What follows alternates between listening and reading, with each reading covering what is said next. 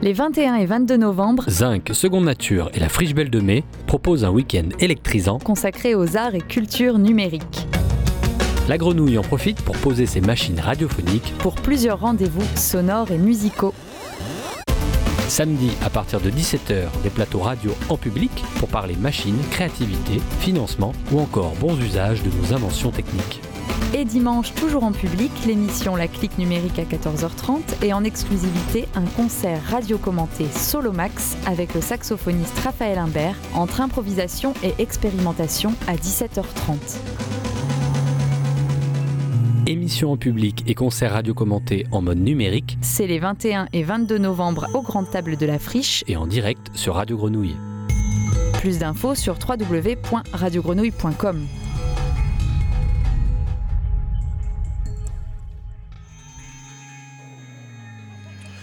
Radio Grenouille euh, qui euh, questionne euh, le numérique à l'occasion de ce Made in Friche Machine. Le Made in Friche, eh bien, c'est à la Friche Belle de Mai, 21, 20, euh, 20, 21 et 22 euh, novembre.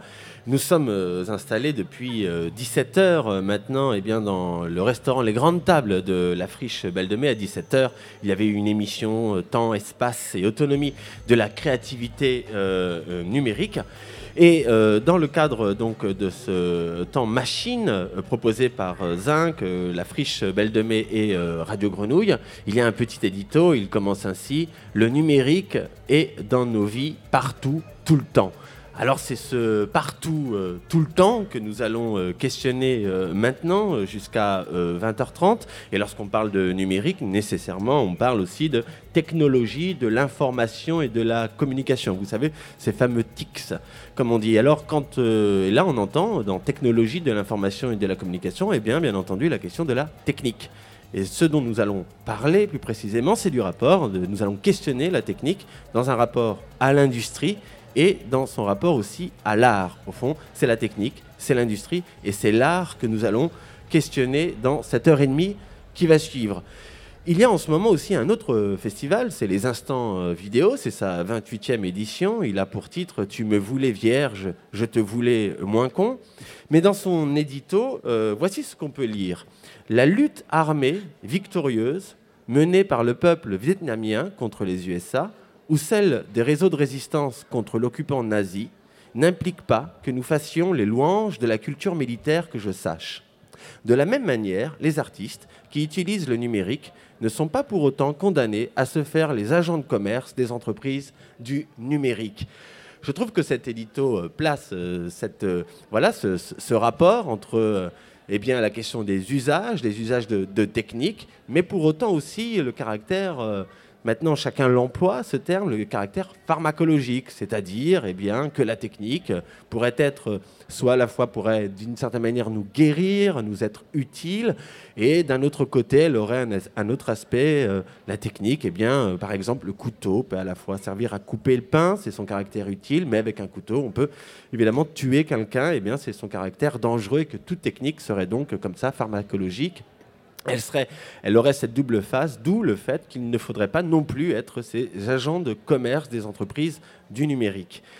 Pour euh, discuter, euh, j'ai proposé à trois personnes de, nous rejoindre. J'ai proposé à Pierre-Damien Huyghe, qui est professeur euh, à l'Université de Paris 1 Sorbonne, de nous rejoindre. Il est avec nous. Bonjour euh, Pierre-Damien Huyghe. Vous euh, travaillez particulièrement euh, la question de l'industrie, de la technique, de l'art et de la modernité. Et notamment, vous le travaillez avec, euh, disons, des concepts ou en tout cas des pensées forgées par euh, Walter, Benjamin et euh, particulièrement aussi Aristote. Si je vous ai invité, c'est aussi parce que dernièrement, vous avez publié aux éditions de l'Incidence Éditeur un bel ouvrage qui a pour titre À quoi tient le design C'est un ouvrage qui est composé de six, de six ouvrages aussi. Voilà, c'est un ouvrage multiple. Et puis dernièrement, vous avez réédité euh, un, ouvrage aux éditions Circé qui s'intitule Art et euh, Industrie. Également euh, avec, nous au plateau, Daniela Serki. Daniela Serki, vous êtes anthropologue, vous êtes maître d'enseignement et de recherche à l'Université de Lausanne. Vous travaillez sur l'anthropologie des techniques. Vous travaillez sur les questions du corps, de la cybernétique, des cyborgs, des modifications corporelles, des prothèses, des implants, de la question du post-humain également, des réseaux sociaux, de la robotique et euh, particulièrement, euh, vous avez mené une enquête euh, ethnographique dans le département cybernétique de l'université de Reading, en Angleterre, dans lequel a eu lieu la première expérience d'implant connecté au système nerveux d'un humain non handicapé c'est très important. Euh, et euh, vous avez également travaillé sur l'évaluation des enjeux éthiques et sociaux liés aux implants, en collaboration avec donc euh, Kevin Warwick, je ne sais pas si je le prononce bien, Kevin Warwick, qui est professeur dans ce département et à qui l'implant a été greffé. Également avec nous, Nicolas Telly, qui est professeur en art, esthétique et humanité numérique à l'université Rennes 2. Il est euh, observateur euh, du web depuis au moins 1995, soit presque les débuts, euh, les débuts du web d'une certaine manière, et vous avez publié aux éditions Publinet, éditions numériques justement, un ouvrage qui avait pour titre Ce que le numérique fait à l'esthétique. Alors ensemble, nous allons un peu déplier eh bien, la question de savoir ce qui nous reste de l'héritage de la production artistique liée aux réseaux sociaux depuis plus de dix ans. Puis, euh, nous continuerons la discussion en interrogeant le maître mot innovation. On questionnera également euh, la question de, l'industrie liée à cette innovation et la manière dont euh, cette industrie nous fait adopter un certain nombre de techniques, d'objets, d'appareils. Nous questionnerons également la notion d'utilité, car cette adoption vient souvent avec le terme d'utilité. C'est parce que ces objets sont utiles, c'est parce qu'ils sont nécessaires, c'est parce qu'il euh, euh, y a forcément des bons usages. Et puis, euh, nous aurons tout à l'heure par Skype un moment avec Fabrice Flippo, Fabrice qui a publié un ouvrage qui a pour titre La face cachée du numérique et puisque la COP 21, vous savez, cette conférence internationale de l'ONU sur la question du climat va bientôt se tenir, eh bien, nous nous arrêterons un instant avec lui sur l'impact environnemental des nouvelles technologies. Et puis, si nous avons le temps, et je pense que nous aurons le temps, nous terminerons sur la question de la figure de l'amateur, car euh, aussi avec euh, eh bien, les nouvelles euh, technologies, c'est une nouvelle figure de l'amateur qui, qui également est apparue.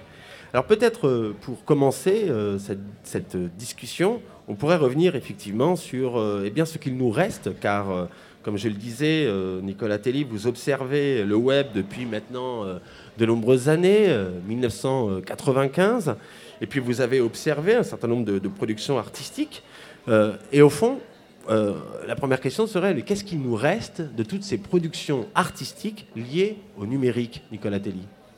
De la ruine, et du délaissé, pour aller très vite. C'est-à-dire euh, des pages que nous avons créées euh, à la fin des, années 90, hein, ces fameuses pages personnelles avec des photos, euh, du texte, des émoticônes, etc. Et puis aujourd'hui, quand on revient, quand on essaye de les consulter, soit il n'y a plus rien, il y a un signe, erreur 404, soit une page trouée, sans photo, sans contenu. Euh, voilà, donc ça c'est le premier, euh, signe euh, qui, indique que nous sommes en train de fabriquer de la ruine au jour le jour, parce que les, données, je ne sais pas si elles, disparaissent, mais en tout cas elles deviennent rapidement obsolètes ou non lisibles en fait par les, par les standards. Et puis le délaissé me semble assez important, et ça je pense que ça concerne davantage les pratiques artistiques qui sont sur Internet. Euh, des, objets artistiques qui disparaissent des radars, des moteurs de recherche et autres, et qu'on peut redécouvrir euh, par hasard au cours d'un voyage, d'une pérégrination euh, sur, sur, différents moteurs de recherche, mais ils ne remontent jamais véritablement en, tête, en tête de liste de, Google, par exemple. Pierre Damien Huyghe, au fond, vous, vous étiez posé aussi cette question de, de l'héritage, de la conservation, et puis vous aviez souligné dans, dans, un de vos ouvrages qu'au fond, euh, ce qu'on allait conserver aujourd'hui, ce serait davantage les protocoles plutôt que les objets. Bah, euh, c'était dans le cadre d'une méditation sur, euh, sur l'encombrement, l'encombrement en tout cas apparent du, monde. Et sur la, transmission, je crois que l'ouvrage auquel vous faites référence avait pour titre Faire place. Et la, question que j'essayais d'évoquer, c'était le, le, fait que alors on, peut dire, euh, comme vient de dire Nicolas, euh, il y a beaucoup de ruines. On peut aussi euh, penser, euh, au moins a priori, qu'il faut que des choses soient laissées derrière nous pour qu'un navire soit possible. Et c'est ça que, que j'évoquais, c'est-à-dire que peut-être il y a quelque chose d'intéressant dans ce qui nous arrive, en tout cas c'était l'hypothèse que je faisais au moment du texte que vous venez de, citer, peut-être il y a quelque chose d'intéressant qui est que euh, par exemple, au lieu que les œuvres euh, existent comme des pièces euh, finalement encombrantes à la longue, elles se, elles se réfugient structurellement dans des, dans des protocoles ou dans des, ou dans des codes dont, dont on peut conserver aisément, en peu de place, l'existence. C'était ce point qui m'intéressait. Et quand vous parlez des, conditions de possibilité pour que quelque chose nous arrive, cela me fait rebondir aussi au fait, Nicolas Telly, que lorsque vous étiez interrogé sur ce qu'il nous reste de, de, toutes ces expériences artistiques, vous aviez employé finalement le mot de friche en faisant référence à Gilles Clément, qui est un paysagiste. Il me semble que là, ça, ça dialogue avec cette, ces conditions de possibilité pour que quelque chose nous arrive. Oui, c'est ça. En fait, le délaissé, euh, je, le prends à Gilles Clément et un petit livre qui s'appelle Le Manifeste du tiers paysage, hein, et dans lequel euh, il présente effectivement euh, différents paysages. Et ceux qui, enfin, le paysage qui l'intéresse, c'est celui où il ne se passe pas grand-chose, où on n'intervient pas en fait, et, et, où la nature prend le, prend le dessus, et on va voir ce qui va se passer. Et je pense que l'Internet, c'est ça aussi, c'est laisser en friche des objets, donc euh, des sites internet, euh, des protocoles, etc. Et voir comment peut-être ça va quelque chose d'autre va émerger, soit par accident, euh, soit parce que quelqu'un d'autre va aller chercher, fouiller dans les archives. Et il y a un très très beau site hein, qui s'appelle Internet Archive. Je pense que si on veut voir de la friche et du délaissé, il faut d'abord aller sur Internet Archive pour voir l'état du web passer. On peut faire aussi euh, l'expérience, il y avait eu cette expérience de archive.org. Oui, c'est ça. c'est c'est là, ouais. Avec, euh, on utilise un, la Webback Machine, en fait. Hein. Euh, c'est une petite machine dans laquelle on inscrit l'adresse d'un site internet et on arrive en fait devant une interface qui nous montre des captures d'écran de ce site depuis son existence jusqu'à jusqu'à aujourd'hui. Ce que l'on voit dans les faits, en fait, donc, ce sont des, photographies hein, de pages où il manque des images, il y a les couleurs, il y a les fonds, etc. Mais on n'a pas toutes euh, les données. Euh, voilà. Oui, c'est plein de trous d'une certaine manière. Daniela Serki Oui, euh, moi j'aimerais revenir sur cette question d'obsolescence qui a été évoquée par Nicolas. obsolescence programmée finalement par une société dans laquelle nous avons tous un attrait de la nouveauté. Et ça, on le, voit, euh, moi qui suis dans le monde euh, de l'éducation, dans le monde académique, je vois à quel point euh, les étudiants ont tendance à ne nous donner que des références qui sont des références récentes. Et quand on, quand on leur dit, mais il existe des auteurs classiques qui ont dit des choses extrêmement intéressantes, ils les ont dites il y a longtemps, mais ça reste des ouvrages de référence, c'est extrêmement difficile de faire passer cette idée parce qu'il euh, il y a cette idée que si c'est neuf, euh, c'est forcément meilleur. Et là, j'aimerais euh, revenir aussi sur ce que Nicolas a dit, sur la question de la nature qui prend le dessus à propos d'Internet. sur la friche et cette comparaison avec Gilles Clément. Alors, la comparaison avec Internet, je me fais un peu l'avocat du diable, hein, mais elle me laisse un peu perplexe, je dirais, parce que euh, ben, qu'y a-t-il de naturel euh, dans Internet? Euh, Je pense que qui dit nature dit une certaine rythmicité. Il y a une rythmicité de la vie naturelle, il y a une rythmicité aussi bien dans l'environnement que, que chez l'humain. Et moi, ce qui me frappe par rapport à ces technologies, c'est qu'on n'est plus du tout dans le rythme de vie euh, de l'humain. D'où, euh, d'où mon interrogation, parce que laisser, euh, enfin voilà, se dire que la nature peut reprendre le dessus alors que l'humain au fond, n'est pas adapté au rythme auquel fonctionnent toutes ces technologies. voilà, c'est une interrogation que je partage avec vous. Vous venez de faire une, transition euh, parfaite, euh, Daniela Serki, parce que moi je voulais qu'on parle de la question de l'innovation, et puisque vous, parlez, vous avez parlé de cette question de la mode, en fait, d'une certaine manière, qui a des effets de mode aujourd'hui, de sans cesse parler de toujours du nouveau, eh bien c'est euh, cette question de l'innovation dans laquelle nous paraissons comme baignés. le mot est employé par tous, les artistes innovent, les industriels innovent, on parle même parfois d'innovation sociale, enfin c'est un mot sans cesse comme ça pris, au, pris au rebond, partagé par tous. Et Pierre-Damien Huyghe, je crois que vous, vous aviez qualifié ce mot d'innovation de, maître mot. en essayant de nous dire qu'en en fait, à travers ce mot innovation, c'est un autre mot qui, est oublié, qui est le mot finalement d'invention à travers l'utilisation du mot innovation. Mais peut-être avant de rentrer dans ce détail-là, qu'est-ce que c'est qu'un maître mot? Quel est le pouvoir de ce maître mot innovation? Alors, un, maître mot, c'est un.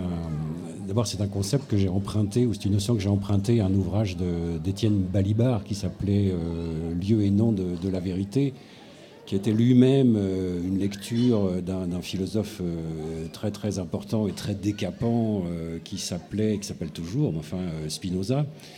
Et les maîtres mots sont, des mots dans lesquels s'investissent des croyances, c'est-à-dire on y croit. Et euh, Spinoza, relayé par euh, Balibar, euh, montrait que les mots auxquels on croit sont peut-être justement d'autant plus crédibles que nous sommes incapables d'en déterminer exactement la, signification. et ce sont des mots mobilisateurs, au nom desquels ou grâce auxquels, quand on les invoque, on obtient des effets importants. Et on constate, disons, que les collectivités humaines, euh, peut-être, peut-être, n'existent pas euh, sans, que, euh, sans, sans, recourir à, ce genre de vocable. L'un des grands exemples historiques que prenait, que prenait Spinoza, c'était le mot de Dieu lui-même. Euh, dont il ne faut pas se demander ce qu'il signifie exactement pour qu'il puisse être opérant euh, en termes, de, conduite ou de comportement. Alors nous ne sommes, euh, on peut dire dans l'Occident européen, comme, nos, esprits, c'est compliqué aujourd'hui hein, ce que je veux dire, je sais bien, mais disons dans une partie du monde où la technologie a poussé, commencé à pousser, ça n'est plus la religion qui organise, qui mobilise et ce sont euh, d'autres invocations, euh, d'autres mots-clés, si vous voulez, ou euh, d'autres maîtres mots. Alors, innovation me semble être aujourd'hui un maître mot, c'est-à-dire un mot grâce auquel se précipite un certain nombre d'entre nous dans des opérations dont peut-être ils ne connaissent pas, ils n'entendent pas les contenus exacts. Et c'est la fonction du maître mot de n'être pas entendu, d'être euh, opérant euh, sans être véritablement entendu dans ce, dans ce qu'il signifie. Donc m'intrigue beaucoup l'extrême présence parmi nous, je parle des espaces dans lesquels a poussé la technologie sur laquelle nous discutons ce soir, dans, ces espaces-là, euh, innovation est un maître mot donc qui, euh, euh, qui, engage des conduites institutionnelles qui ne savent peut-être pas littéralement où elles vont. Dites que c'est un sorte de signifiant pratique. Moi, je l'entends aussi comme justement en employant le mot innovation, comme si dans une discussion, là, comme, comme, comme, nous sommes là, si je disais innovation, ce serait tout de suite entendu de quoi nous parlons, hein, qu'il n'y aurait pas besoin de le, de le déplier. Il y a l'effet d'un d'un ensemble de, mots qui résumeraient plein d'idées, mais au fond vagues. Ce qui, ce qui, est entendu dans un maître mot, c'est que c'est positif. Euh, et donc, euh, c'est mobilisateur parce que euh, c'est nécessairement positif dans, la, façon dont c'est dont, employé, dont ça circule. Alors, ce qui m'a particulièrement intéressé, Pierre Lamanique, c'est que vous dites, à travers l'utilisation de ce maître mot, vous vous êtes intéressé à ce que ce maître mot ne nous demande pas. Alors qu'est-ce que ça c'est extraordinaire, non pas ce que ce maître mot demande de nous, mais ce qu'il ne demande pas de nous. Oui, ça c'est une démarche critique, c'est-à-dire là je fais mon, je sais pas comment dire, mon travail euh, peut-être à la fois d'universitaire et de, philosophe, hein. c'est-à-dire euh, effectivement non pas euh, obéir. Hein, Spinoza montrait que les, maîtres mots sont, développent des pratiques d'obéissance. Et donc, euh, je pense que mon, travail consiste à, réfléchir euh, sur ce, dont il s'agit. Donc, la, question critique par excellence, c'est qu'est-ce qui n'est pas demandé dans la demande? Alors, euh, juste un tout petit mot sur tout petit mot historique pour, pour faire mesurer peut-être la, question. Au milieu du XVIIIe siècle, le mot est recensé dans l'encyclopédie de, d'Alembert et Diderot et il est défini extrêmement rapidement euh, avec deux traits majeurs. Je ne vais pas vous citer naturellement tout le texte. Euh, le premier trait, c'est que le mot est reconnu comme appartenant au vocabulaire politique et pas au vocabulaire de l'économie et de la technique, c'est clair. on est, disons, en, en, 1750 euh, pour, situer les choses euh, rapidement. Donc euh, c'est un mot du vocabulaire politique et Jaucourt qui écrit l'article dit que ça désigne une espèce de difformité. Donc le mot est très négatif. Et ce qui, j'ai réfléchi sur le fait que en 150 ans de, de ce qui est peu finalement à l'échelle historique, ce mot a, changé de registre. De politique, il est devenu euh, économico-technique, disons. Et euh, de négatif, difformité, il est devenu euh, maître mot, injonction positive. Qu'est-ce qui se passe au juste? Il me semble que pour réfléchir sur cette question, il faut en effet introduire cette question critique. Qu'est-ce qui ne nous est pas demandé à chaque fois qu'on nous demande, qu'on nous demande d'innover? Alors, qu'est-ce qui ne nous est pas demandé pour le coup? Alors, ce qui, ce nous est pas demandé, je pense que c'est deux choses. Euh, il y, a un jeu de mots, il y a un jeu de langage, euh, euh, parce qu'effectivement, il y a une confusion qui s'opère entre invention et innovation. Hein. donc, du coup, il me semble que si on réfléchit de façon critique, on est obligé de, se mettre à penser ce qui peut distinguer une véritable invention d'une innovation. Alors il y a au moins un critère, euh, c'est que les inventions sont beaucoup plus rares qu'on croit. Les conditions de possibilité des inventions sont, euh, sont pas... Euh, les grands moments d'invention dans l'histoire de l'humanité sont pas aussi nombreux qu'on voudrait qu'il y ait des innovations. Hein. Donc, mais en même temps, quand on demande ou quand on exige l'innovation, on laisse entendre dans le vague quelque chose comme soyez inventif. Et en réalité, c'est pas de ça qu'il s'agit il s'agit pas euh, s'agit pas tant que ça d'être, euh, d'être inventif. Alors l'autre aspect justement qui, euh, qui va dans le même sens, l'autre aspect du mot, c'est que on entend neuf dans novation, on entend quelque chose qui est de, de, l'ordre de la nouveauté. Et je me suis intéressé à l'entente juridique de ce, de ce terme, par exemple quand il s'agit de définir ce que c'est qu'un brevet. Et il y a un flou, ce qui est très étrange, à mon avis, pour, pour les juristes, en tout cas dans tel ou tel ouvrage que j'ai, consulté, euh, qui euh, consiste à dire que pour qu'une innovation soit, soit brevetable, on n'a pas à s'intéresser au résultat de l'opération, mais au mode opératoire. Donc l'innovation enjoint de mettre du neuf, non pas dans le terme de l'opération, mais dans son procédé. Donc on ne change pas le monde, au bout du compte, le résultat est le même, mais on dit euh, ne cessez pas de changer euh, la manière d'arriver à la même chose. Et ce non-intérêt au résultat euh, de, l'opération, c'est aussi cette question de, au fond, on le sentiment qu'avec l'innovation, ce qui ne nous est pas demandé, c'est ce que la technique fait de nous, d'une certaine manière, puisqu'elle ne s'intéresse pas au résultat de l'opération. Et ça, Daniela Serki, c'est une de vos questions prioritaires. Qu'est-ce que la technique aujourd'hui fait de nous? Oui, euh, euh, moi effectivement, je m'intéresse aux questions de, finalité. Bien proche du, micro, Daniela. Pardon. Euh, oui, je m'intéresse effectivement aux, finalités de la technologie plutôt qu'à leur usage. Mais là, si vous permettez, j'aimerais donner un exemple qui n'est pas du domaine artistique, mais qui me semble bien illustrer ce qui vient d'être dit. C'est le prix Nobel, dont on a l'habitude de dire qu'il récompense des innovations qui sont pour le bien de l'humanité. Et il y a seulement quelques années que le français euh, Fert, je crois, euh, a eu le prix Nobel de physique pour avoir appliqué à l'échelle nanoscopique des choses qui existaient déjà.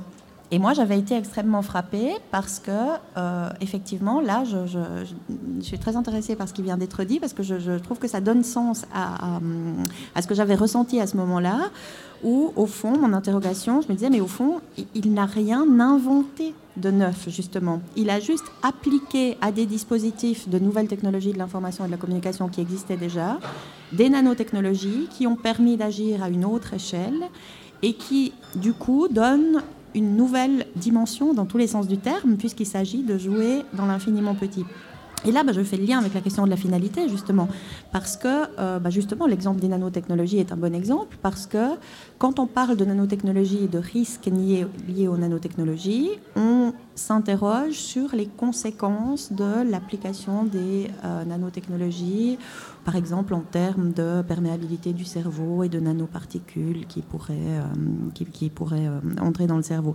La question anthropologique, c'est pas celle-là du tout. La question anthropologique, c'est pourquoi notre société valorise-t-elle cette course à l'infiniment petit au point qu'un prix Nobel est remis pour la miniaturisation de quelque chose qui existait déjà?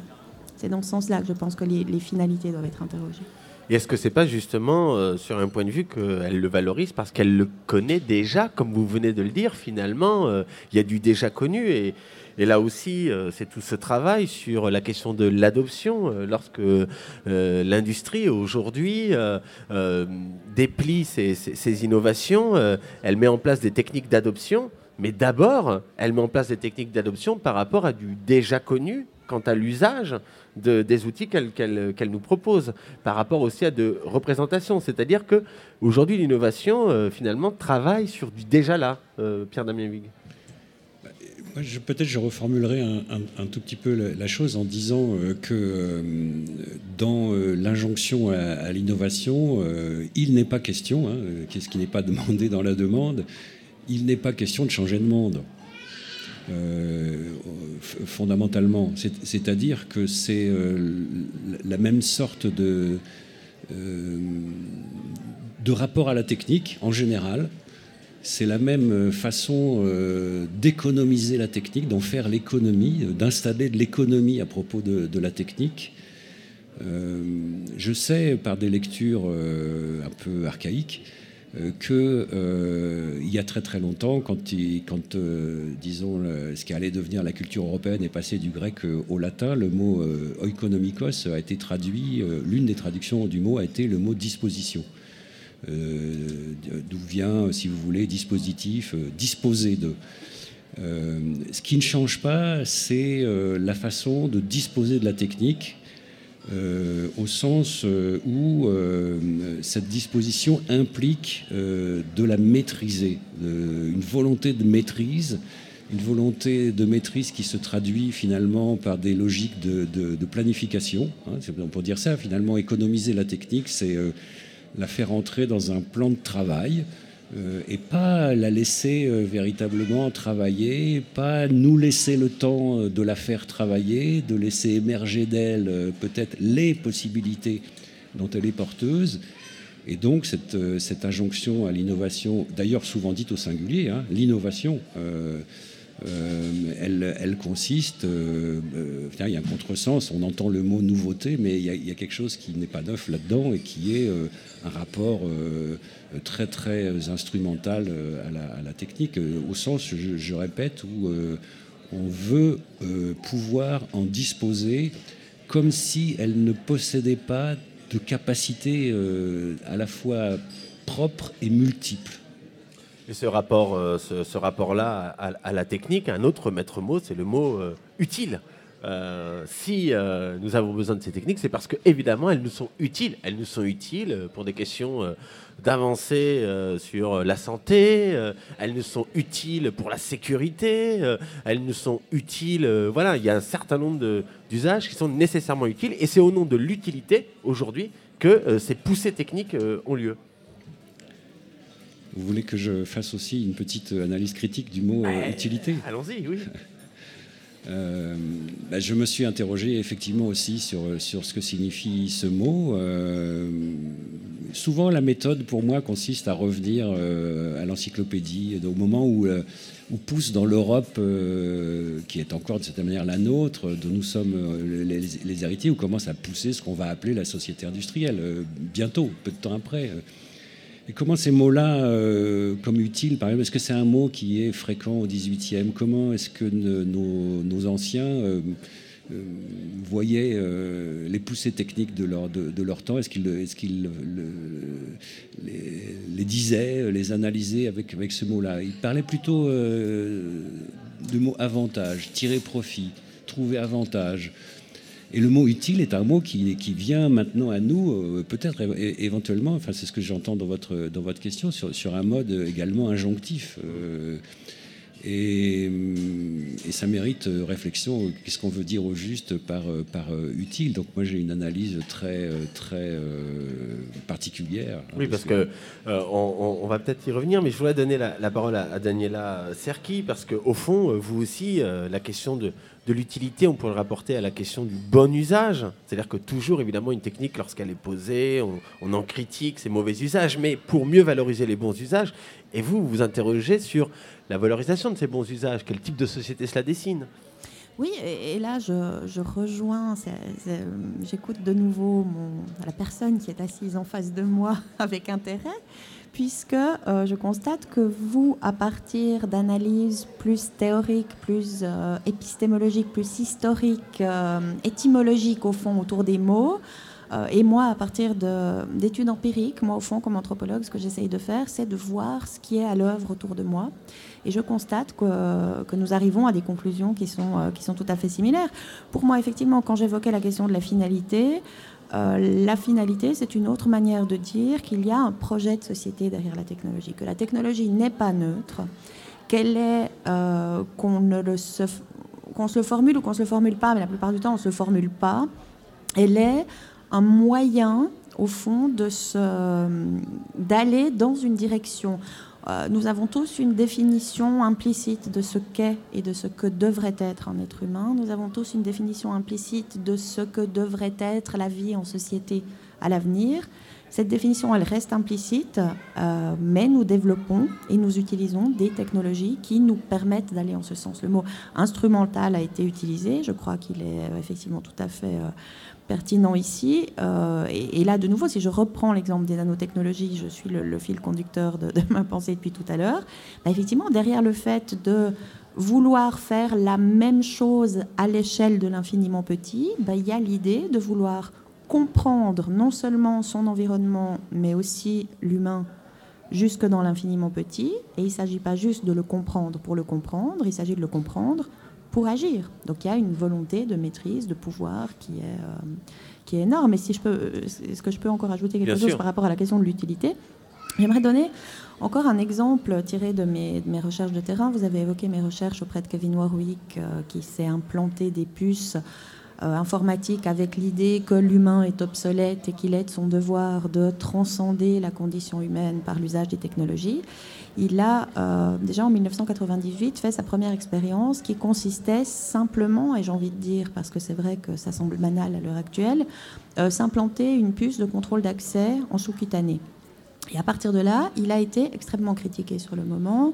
Euh, tout le monde a dit qu'il avait fait ça pour avoir la publicité, mais que c'est ridicule d'avoir cette puce sous la peau alors que la seule utilité, c'est une utilité de contrôle d'accès et qu'en fait, ça très bien avec une carte, il n'y a pas besoin de se l'implanter. Et il a fallu seulement six ans pour que, euh, toute la presse européenne en a parlé, pour que des nightclubs à Barcelone, à Rotterdam, généralisent euh, ce type d'implant pour leurs clients VIP.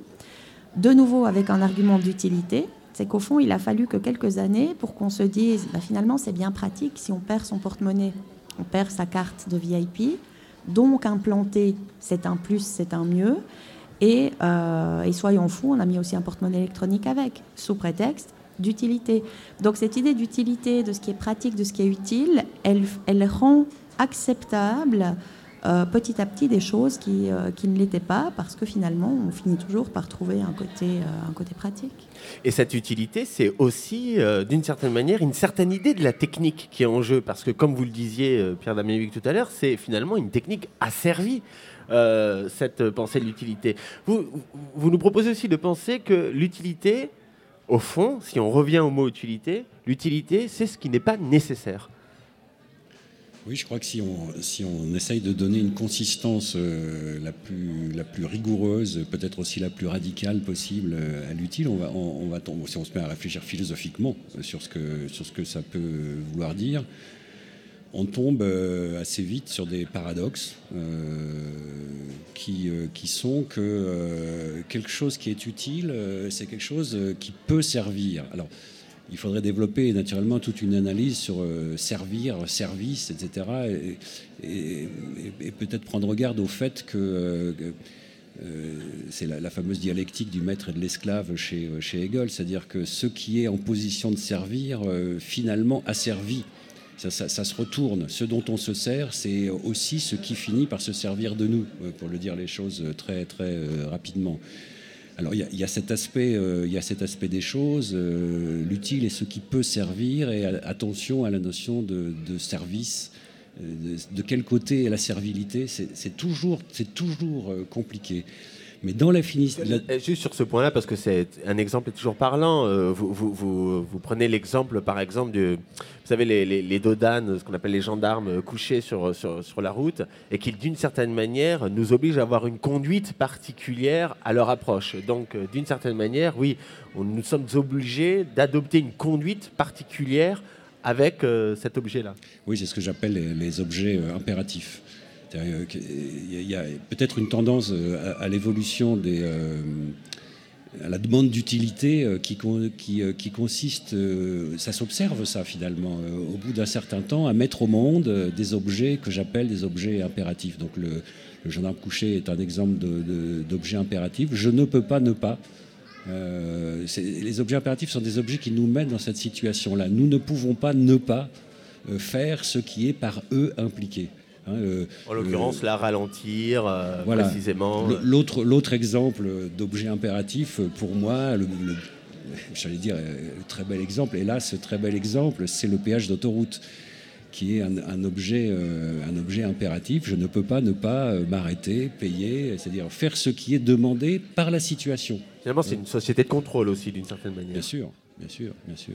Mais alors, pour revenir peut-être sur le point euh, de la définition, ce qui peut servir, donc il y, a tout cet aspect qu'on vient de discuter euh, qui consiste à analyser, euh, critiquer ce qui se joue dans le servir. Mais il y a aussi dans le, début de la définition quelque chose qui m'intéresse beaucoup et qui reviendrait, qui rejoindrait peut-être votre introduction tout à l'heure de l'émission sur la, pharmacologie, c'est-à-dire la double dimension de remède et de poison, dont parle par ailleurs Bernard Stiegler. Mmh il euh, y, a ce, qui peut servir sous-entend que euh, si, on, si on veut gagner un peu en optimisme pour le coup, hein, euh, ce qui peut servir peut ne pas servir. La, la phrase elle-même, ça peut servir, veut dire ça peut ne pas servir. C'est-à-dire que l'essence de l'utilité, c'est que ça peut être laissé de côté, que c'est impliqué dans le possible de la chose qui peut servir qu'elles ne servent pas, ou qu'elles ne servent pas euh, de façon servile, par exemple, et qu'elles soient euh, laissées de côté. Donc il y a un paradoxe qui sera peut-être difficile pour moi d'expliquer à la fois rapidement et en mots clairs, euh, mais on n'est pas loin de la, définition de l'inutile lui-même. Hein. C'est-à-dire, que dans toute technique, toute mise au monde d'objets utiles qui peut servir, il y a plusieurs possibilités étranges qui sont euh, recelés.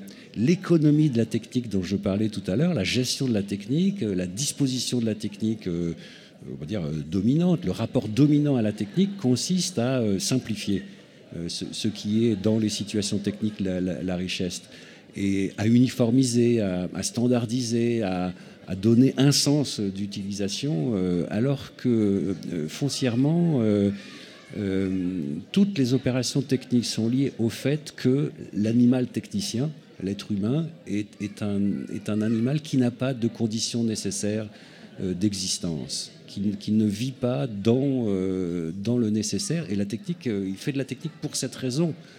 C'est-à-dire qu'il se dote de, il peut se doter d'objets à multiples euh, capacité au pluriel, et c'est ce pluriel-là que la plupart du temps nous ne voulons pas euh, voir par économie de la technique, en l'appauvrissant dans une certaine mesure.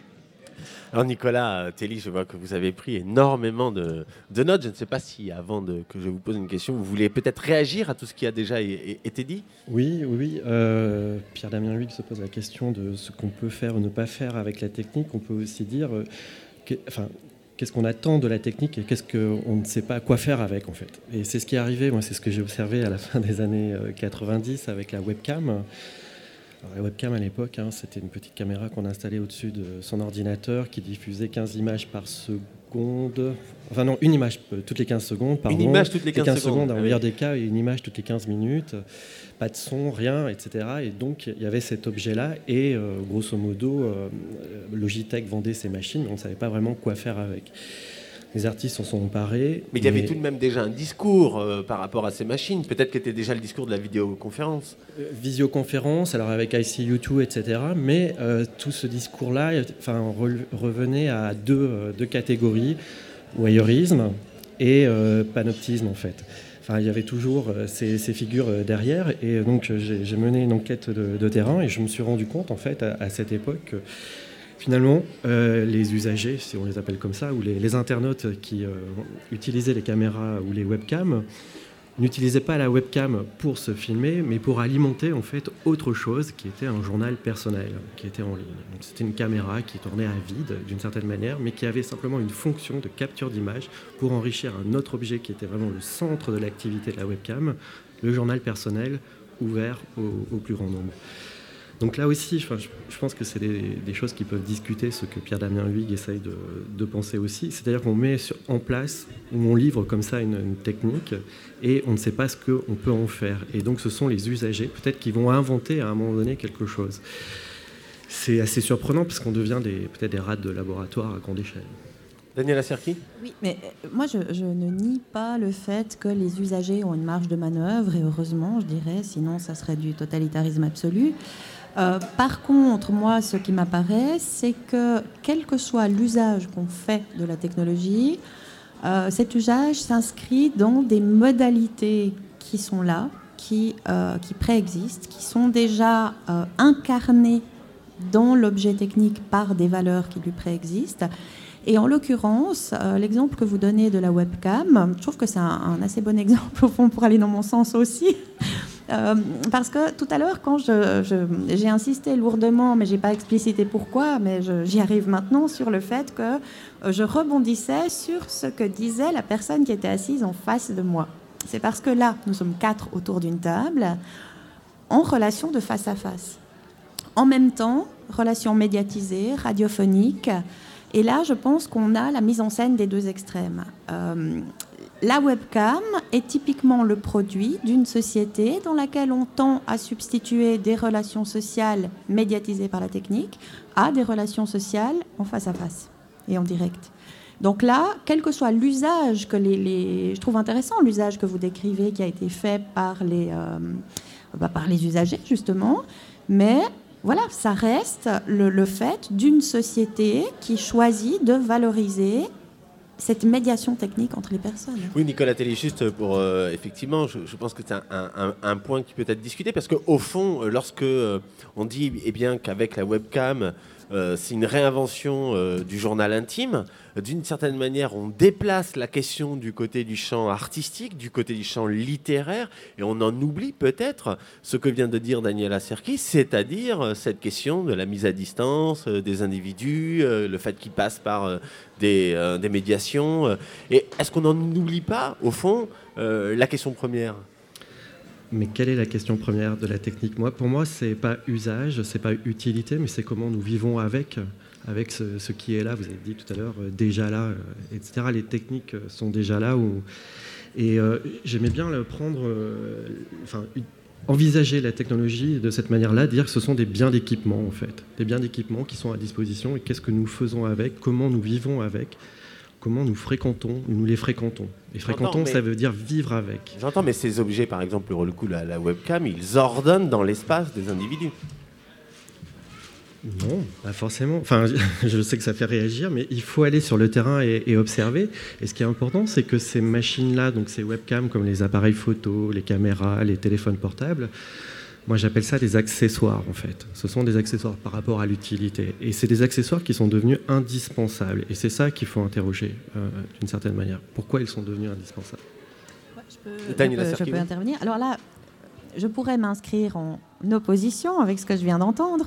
Je vais choisir de plutôt m'inscrire en complémentarité. ça me semble plus sage.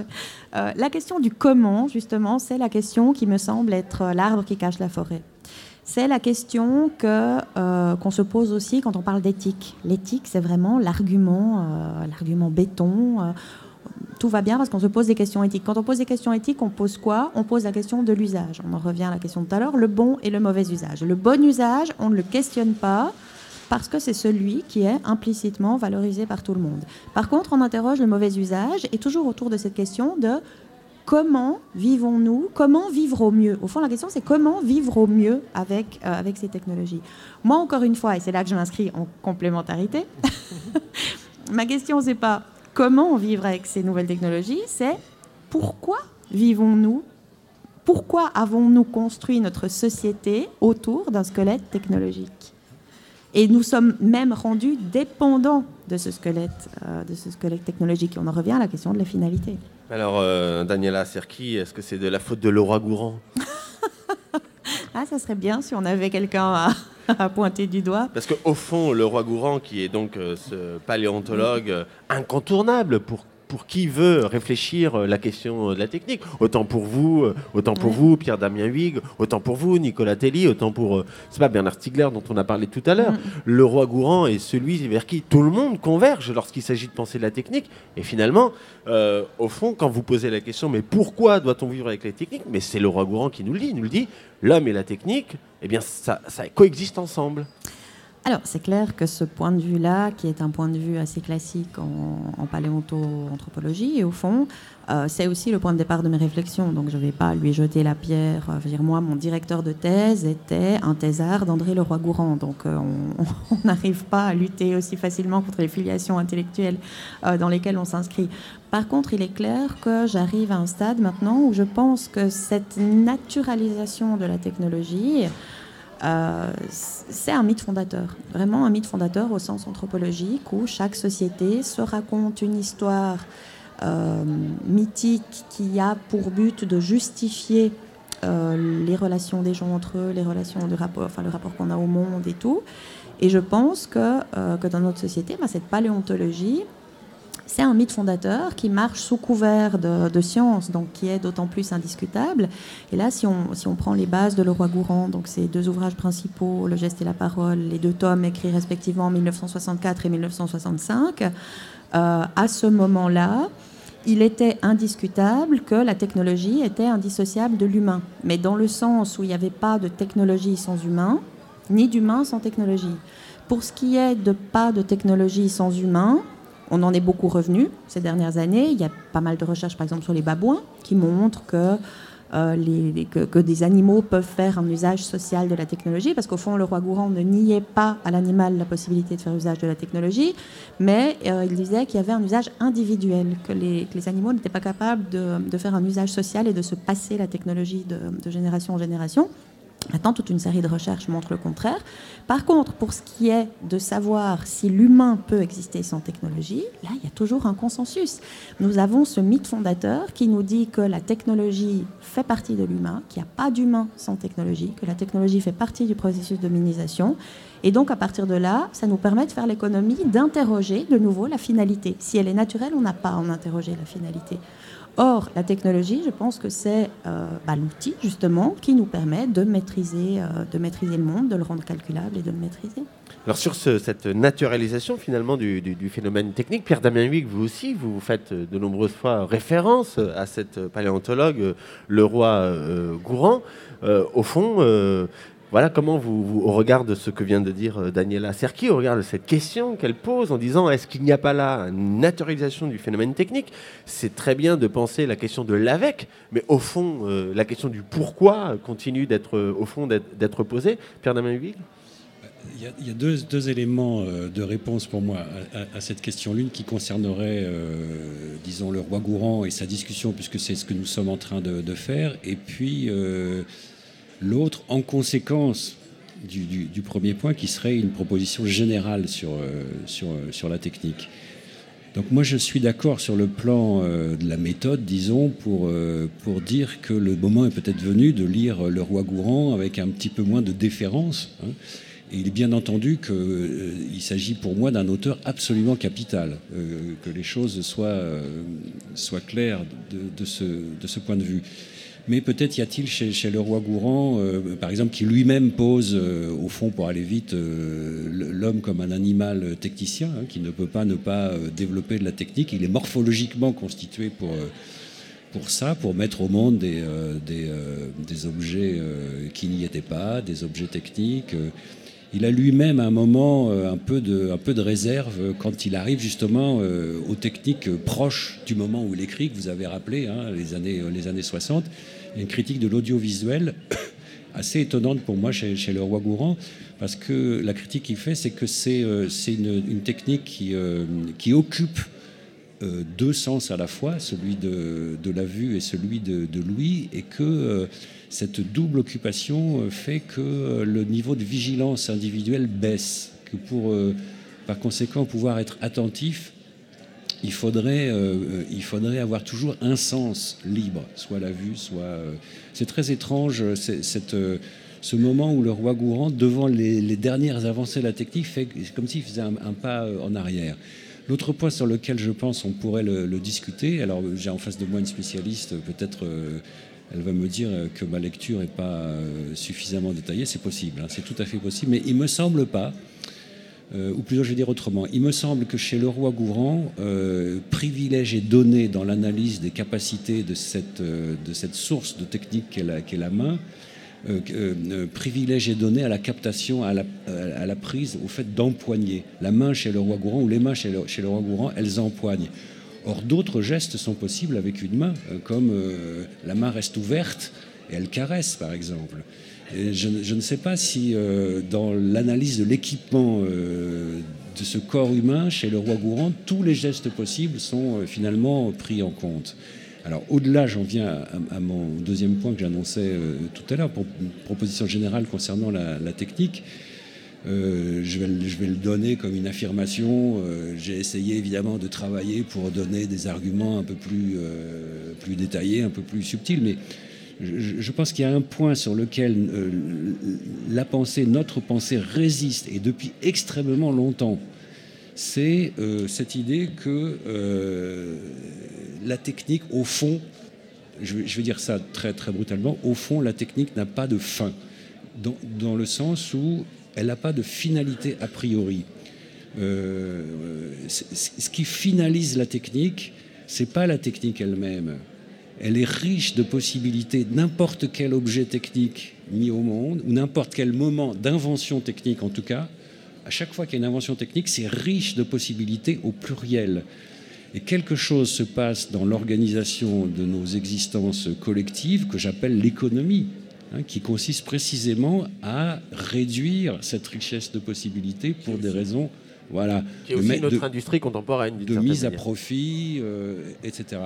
Ce dont, on parlait tout à l'heure sur l'action de l'innovation, comment l'innovation vient d'une certaine manière réduire les possibles de, la technique. L'innovation oui, est un mot euh, subtil qui laisse, qui laisse entendre qu'il y aurait de diverses possibilités et qui, dans la réalité, en tant que maître mot, restreint en effet euh, les possibles.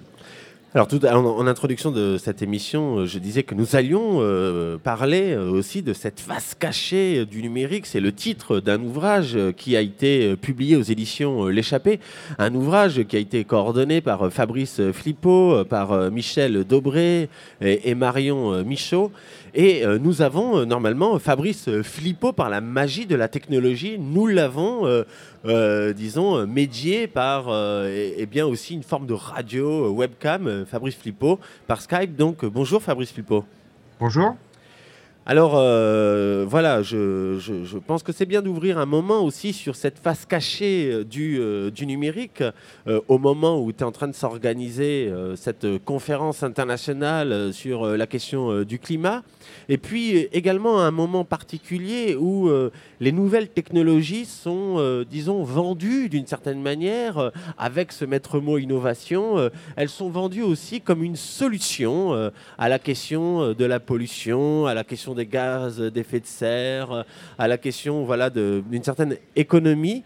elles sont donc vendues comme une solution. Alors vous, vous nous précisez dans ce, dans ce livre que ce n'était pas du tout une une solution. En tout cas, que si c'est une solution, il faut euh, le regarder de près. Et vous avez étudié plusieurs euh, rapports, dont euh, le rapport bio IS, qui est un rapport qui se fait une projection par rapport à, l'utilisation de ces, de technologies de l'information et des communications euh, à l'échelle sur 2020. Vous avez également étudié le, le, rapport des Amis de la Terre, qui est deux rapports. Donc les Amis de la Terre, c'est une ONG qui a, édité deux rapports, un rapport en 2010 et un rapport euh, en 2012. Et puis vous avez également utilisé, euh, étudié le, rapport SMART.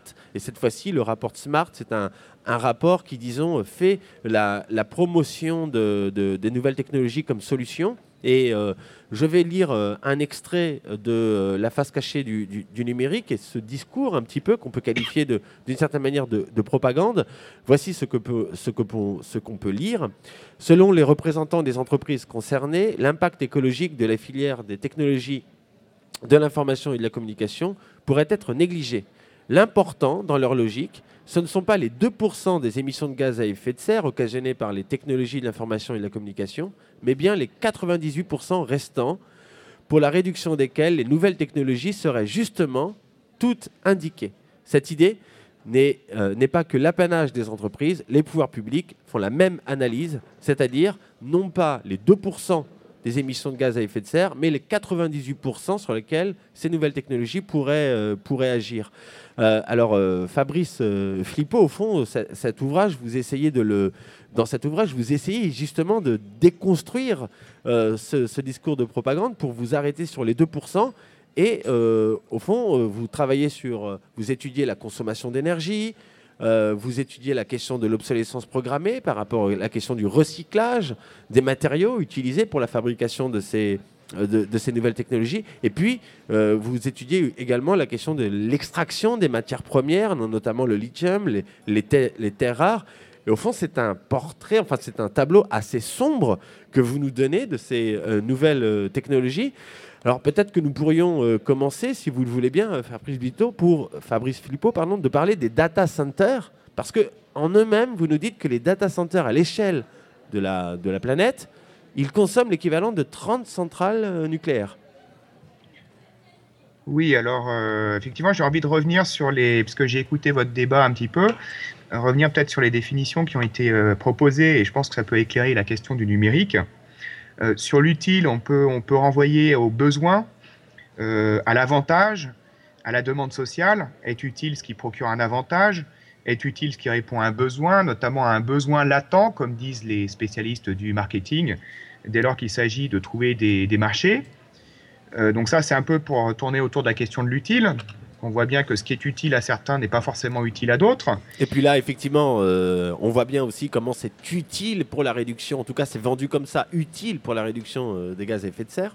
Voilà, c'est une, condition en fait euh, pour les vendeurs d'une manière générale d'arriver à convaincre l'acheteur, puisque l'acheteur a quand même la liberté de ne pas payer, de ne, donc de ne pas acheter, d'arriver à convaincre de, de l'utilité des produits et que donc il y a une, une, toute une industrie qui tourne autour de, de l'identification, non pas de ce qui serait réellement utile pour l'usager si l'usager avait véritablement tous les éléments pour décider, mais euh, l'analyse des, conditions de vie assez précises de l'usager, notamment euh, des, représentations, des goûts et ainsi de suite, pour pouvoir positionner le produit pour qu'il paraisse naturellement utile et qu'on euh, l'achète sans trop y penser, d'une certaine manière. Donc tout ça, tout ça est très organisé. Hein, c'est pas, c'est des, milliards qui sont dépensés dans ce but-là. Et euh, effectivement, par rapport à l'utilité du numérique, hein, l'histoire, c'est en gros les années 90-2000 avec euh, donc cette révolution numérique, cette économie euh, dite euh, immatérielle qui, émerge, qui s'inscrit, je rappelle quand même, dans une... alors là, c'est la deuxième distinction que je voulais faire aussi entre technique et technologie. Si la technique est anthropologique, la technologie ne l'est pas forcément. C'est-à-dire qu'effectivement, toutes les sociétés humaines ont déployé diverses techniques, mais la technologie, au sens où on l'entend aujourd'hui, au sens où le roi Gourand euh, euh, peut utiliser euh, le mot technique, la technologie, technologos, donc c'est un récit, c'est une logique de développement, de développement technologique et industriel. Ah. Logique industrielle, c'est d'augmenter les rendements. Le numérique permet là aussi de produire plus pour moins, pour moins cher, comme les révolutions industrielles précédentes. Quoi, hein. Donc il n'y a, a, pas de rupture, hein, c'est pour ça qu'on parle, enfin il y a une rupture, mais dans la continuité. C'est pour ça qu'on Fabrice. une technologique. Oui? Oui, c'est que le, nous avons euh, quelques coupures. Nous sommes en basse def, euh, me dirait Ah. euh, Nicolas Telly en, en face de moi. Nous sommes euh, effectivement dans le, dans le temps de la basse définition, euh, le, le régime auquel nous sommes. Et donc, il y a quelques coupures dans la, communication. Est-ce que vous voulez bien euh, peut-être déplier euh, pour nous et pour qu'on se rende compte aussi euh, de cette question de, la face cachée, ces enjeux donc, que je soulevais tout à l'heure par rapport à finalement la consommation d'énergie de ces nouvelles technologies? Oui, euh, je trouve le, le plus spectaculaire, c'est peut-être euh, la consommation en France, hein, autour de 15% à peu près de, la, consommation électrique, c'est-à-dire 7 à 8 centrales nucléaires. Euh, L'arrivée du numérique a entièrement compensé tous les gains en efficacité énergétique qu'on a fait sur les frigos, les machines à laver avec les produits de type A++. Et si on regarde à l'échelle mondiale, le numérique, c'est 2 à 3% des émissions de gaz à effet de serre, c'est-à-dire autant que l'aviation. Et vous nous dites aussi que finalement, il y a une forte consommation de tous ces appareils qui sont en veille. Parce que aussi, avec euh, tous ces outils, euh, tous ces objets, tous ces appareils euh, électroniques, et finalement, on les laisse en veille et cette veille consomme énormément. Oui, alors moins qu'avant, puisque les gens se sont aperçus qu'effectivement c'était un gros poste de consommation et la normalisation est passée par là. Hein. C'est pas pas tellement la volonté des constructeurs, c'est surtout la normalisation qui a fait baisser cette, part. Pense qu'on peut on peut la situer, euh, si je me réfère à une étude européenne par exemple, on peut la situer autour de euh, disons euh, 10-15% à peu près de la consommation totale. Tout à l'heure, avec Daniela Serki, Nicolas Telly et Pierre-Damien Huyghe, nous avons parlé de l'obsolescence euh, programmée. Nous avons dit que l'innovation était une mode. Cette obsolescence euh, programmée, euh, cette, innovation comme mode, eh ben, ça a des conséquences directes sur la question du, recyclage. Je voudrais juste préciser un exemple frappant que, que, vous donnez dans votre, dans, dans votre ouvrage. Un iPhone de 2007 euh, ne peut plus être mis à jour en 2010 et en 2011, il est mort logiciellement. Euh, C'est-à-dire qu'en fait, cet iPhone ne devient, redevient, alors on pourra en parler plus tard avec nos invités, ne redevient qu'un simple téléphone. C'est-à-dire qu'il n'est plus ce téléphone qui était autre chose qu'un téléphone, à partir de 2011, fabriqué en 2007, ne devient plus qu'un seul téléphone. Et donc ça se pose des vraies questions quant aux déchets en fait produits par euh, ces nouvelles technologies. Oui, il y a toutes sortes de raisons en fait. hein. Euh, La raison principale étant plutôt l'obsolescence commerciale, c'est-à-dire que si les téléphones sont, sont mis au rebut, hein, la durée de vie moyenne d'un téléphone est de 18 mois, c'est pas parce qu'il marche pas, c'est parce que euh, un téléphone bien mieux, euh, soi-disant, a remplacé le, téléphone précédent en fait. hein. mais ils sont très souvent en état de fonctionnement.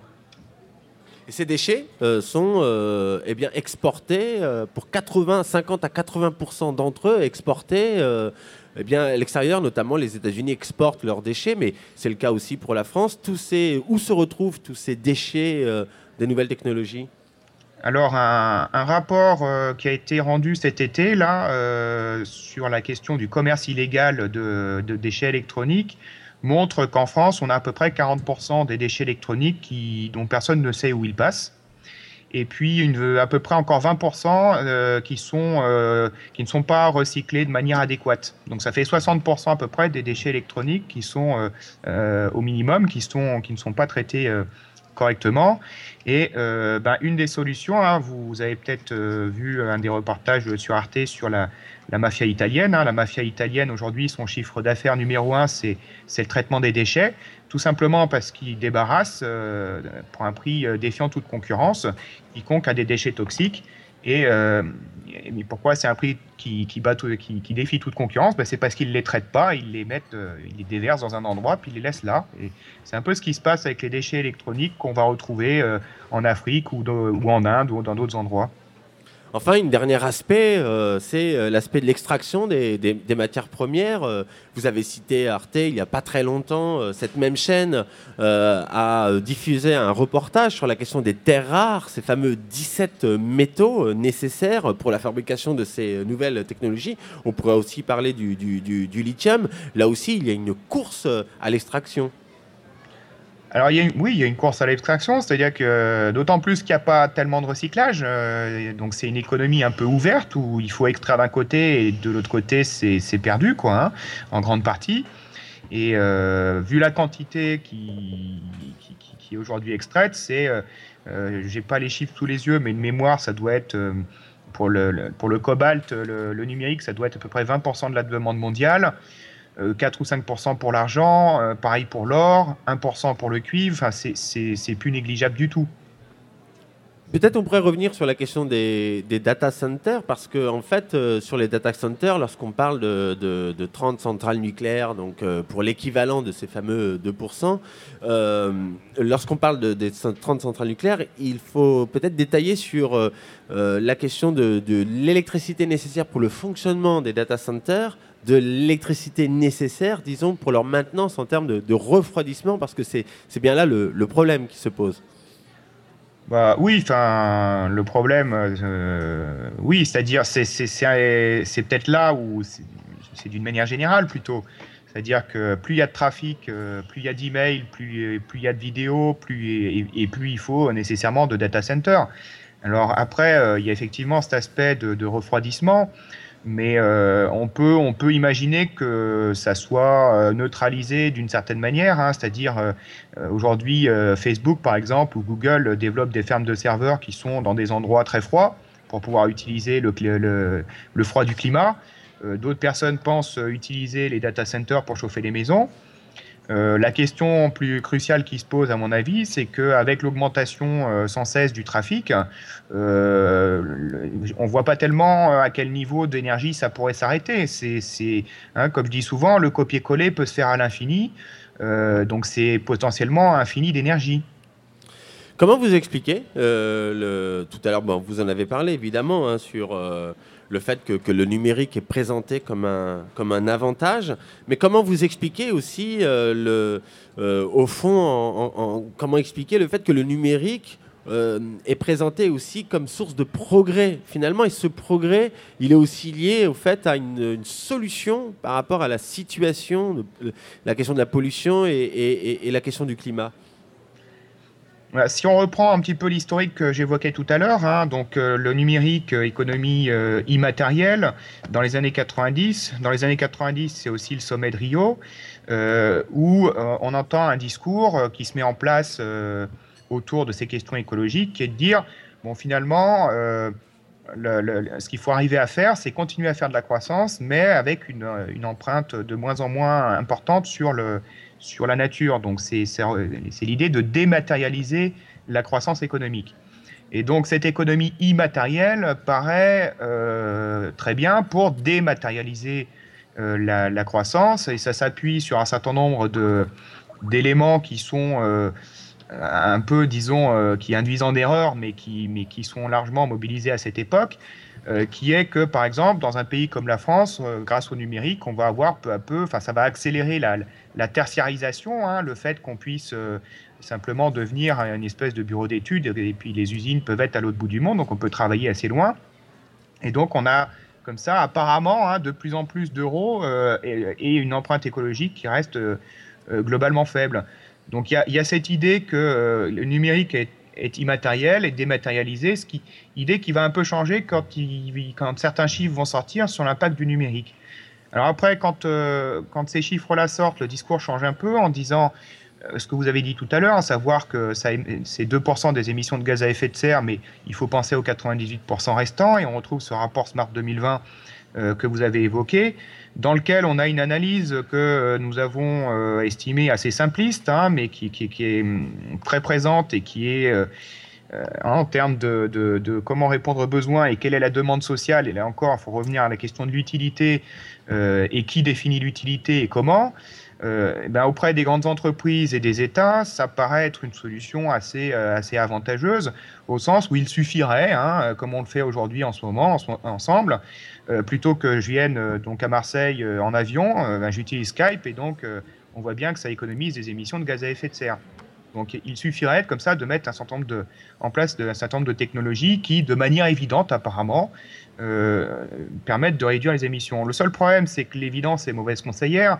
C'est-à-dire que sur le, si on prend un exemple, il faut remettre l'exemple dans des conditions sociales, économiques, euh, de longue durée pour comprendre, pour essayer de voir quelque chose.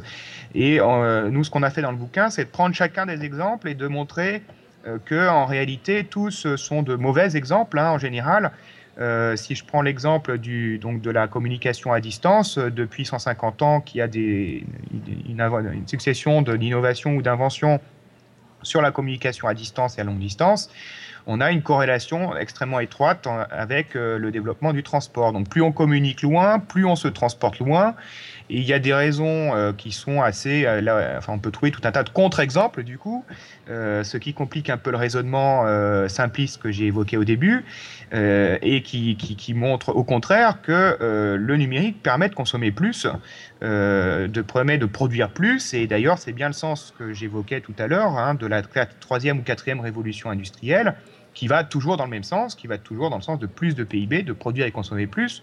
Donc à la fin, il n'y a pas vraiment de raison, euh, sauf si on infléchit ce, motif-là, il n'y a pas vraiment de raison euh, que ça serve à autre chose.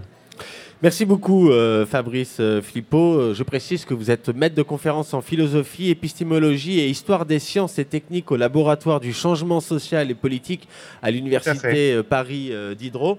Et donc, euh, cet ouvrage que je conseille euh, à chacun et à chacune, euh, La face cachée du numérique et l'impact environnemental des nouvelles technologies, un ouvrage co-écrit donc avec Michel Dobré et Marion Michaud. Merci beaucoup, Fabrice Flippo. Merci. Pipilotti, Rist, you called me Jackie. You called me Jackie. I called you Edna. Sitting in the green arcade, laughing at the paper hats we made. The white sea seawall, the boarding house, sitting round the table, your sister, mother, brother, a little boy. Now I'm so lonely, just a picture of you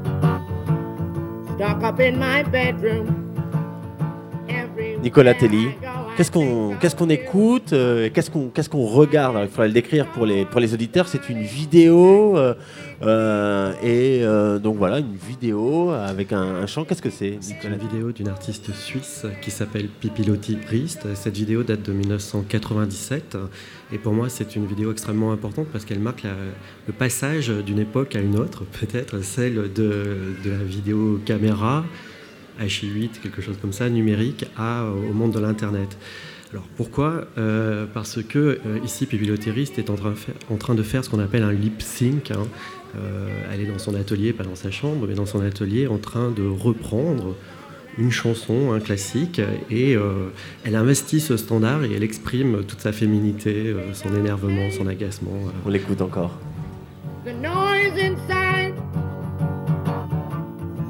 You drift down the pier. Oh, how your great skirts glide. You know it's right.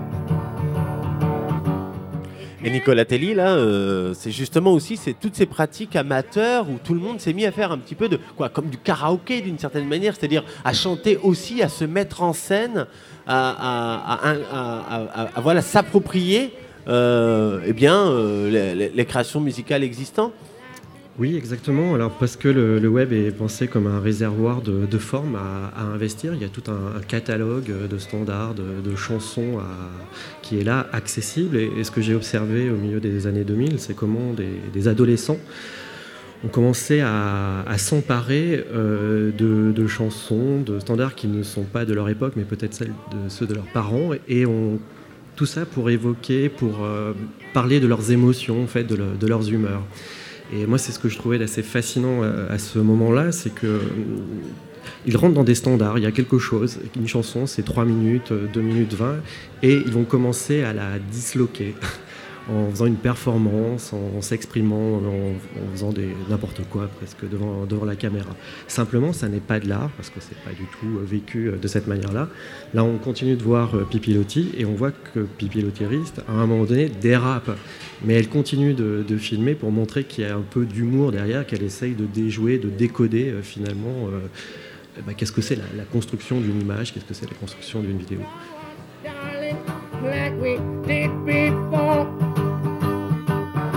life should be. Open, open door. Et Nicolas Telly, nous regardons cette vidéo et nous écoutons cette chanson en basse définition. oui, et d'ailleurs c'est écrit euh, pipi, euh, enfin, Rist démo. Alors ça c'est euh, l'artiste hein, qui a mis, qui a rendu accessible cette vidéo sur le réseau YouTube, mais finalement ça n'est qu'une copie effectivement basse def peut-être. Alors, je pense que vous voulez faire référence à ce que j'ai essayé. Euh, Peut-être quelques mots sur ce, euh, sur ce régime de, perception du monde, finalement, la basse définition maintenant. Au milieu des, années 2000, effectivement, je me suis posé cette question quelle est la, sensibilité qui est en train de se mettre en place à, partir du moment où tout le monde fréquente. Euh, des données, des objets culturels qui sont en basse définition. Un texte en PDF, enfin la qualité de la police, hein, tout ça c'est extrêmement pauvre. Euh, les, images qui sont en JPEG, les, chansons en MP3. Euh, il y a, euh, enfin voilà, qu'est-ce qui se passe pour tout le monde et qu'est-ce qu'on est capable d'accepter dans la dégradation d'un objet? Ça, c'était une question qui m'a vraiment taraudé à, à ce moment-là. Quelques mots peut-être euh, pour euh, euh, conclure sur le fait que peut-être qu'avec toutes ces nouvelles technologies, se joue aussi bah, bien la venue d'une nouvelle forme de subjectivité. Est-ce que c'est pas aussi voilà un nouveau sujet finalement? Est-ce que ce n'est pas aussi cela, Daniela Serki, que vous pointez hein, finalement aussi? Est-ce qu'il n'y a pas une nouvelle subjectivité qui est en train d'apparaître aujourd'hui et qu'il faut au fond questionner Pierre Damien Huyghe? Moi, je, vais peut-être profiter de, la circonstance euh, là tout de suite pour, pour dire que euh, bon, il faut faire la critique euh, de ce qui nous arrive, critiquer, séparer, trier, etc. Mais quand même, au bout du compte, d'une opération de tamisage, on ressort quelques pépites en principe. Le chercheur d'or, il ne va pas trouver que de la boue, alors ça ne va pas. quoi. Et quand même, il faut regarder euh, les poussées techniques euh, dans les deux sens. Je vais enfoncer le clou que j'ai essayé de poser déjà tout à l'heure en disant, a priori, la technique est riche de possibilités au pluriel. C'est-à-dire, euh, peut-être il faut aussi en faire une critique optimiste. Je ne sais pas comment dire ça. alors, Nicolas parlait à l'instant de, dégradation, euh, mais euh, peut-être on, peut aussi euh, voir ça de l'autre versant.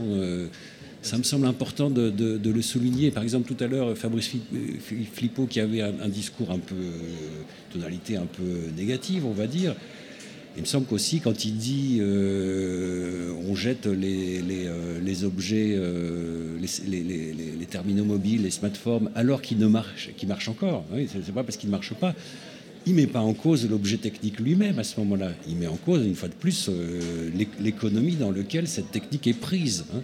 Donc moi, je voudrais quand même insister sur le fait que nous avons quand même vécu l'arrivée de tout ça, peut-être comme toute génération euh, qui, prend le monde en main avec bonheur à un moment donné. Il y a aussi du bonheur à trouver là-dedans. Donc on a bien compris, c'est une certaine finalement industrie qu'il faut euh, là euh, questionner. Daniela Serki Mais Moi, j'aimerais revenir sur la question de la basse définition parce que je me demande jusqu'à quel point, au fond, c'est pas la entre guillemets vraie vie qui se joue en basse définition et que le problème, c'est que maintenant que nous avons des technologies qui nous permettent d'aller vers, la haute définition, ben on ne s'en contente plus de notre bonne vieille basse définition de base. Nicolas Telly La haute def d'aujourd'hui la basse def de demain. Hein. Enfin, c'est ce qui s'est passé. Hein. Quand on regarde les images. Euh, voilà, non, mais c'est exactement ça. Mais pour répondre à, Pierre-Damien Huyghe, et il le sait très bien, enfin, si je me suis intéressé à, ces jeunes gens qui sont sur le réseau, qui utilisent les blogs, c'était aussi pour essayer de comprendre ce que les artistes, au même moment, étaient en train de faire, en fait.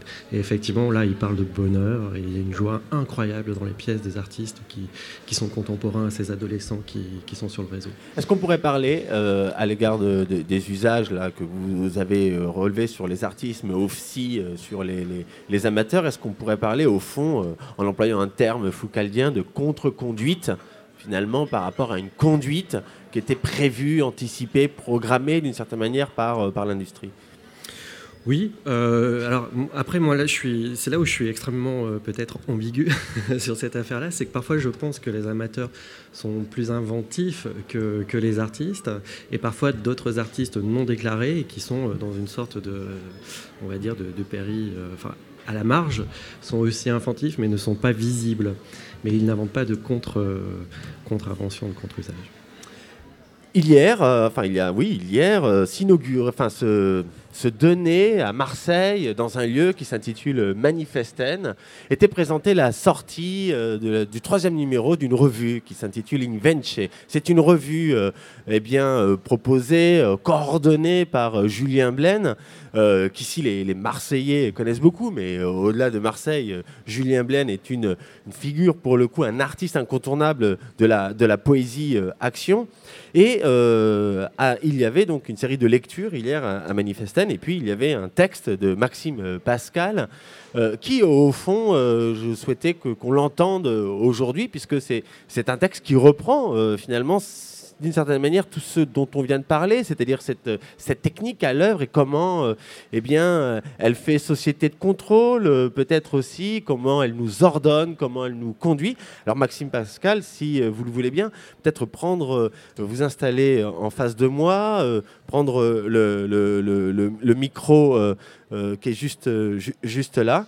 Et ce que je propose, eh bien, c'est que on écoute euh, ce texte qui est présent donc dans la revue Invenche. Je vais prendre un exemplaire de cette euh, revue. Voilà, revue euh, Invenche euh, numéro 3, octobre 2015, publiée aux éditions Aldent et coordonnée par Julien Blaine avec eh bien quand même de nombreux auteurs, une trentaine d'auteurs qui ont participé à cette revue. Maxime Pascal. L'installation des détecteurs homologués sont obligatoires. Dans ton compartiment personnel, pour un temps durable, tu ne reçois pas d'insectes. Le modèle industriel justifie les quantités sonores déversées et absorbées.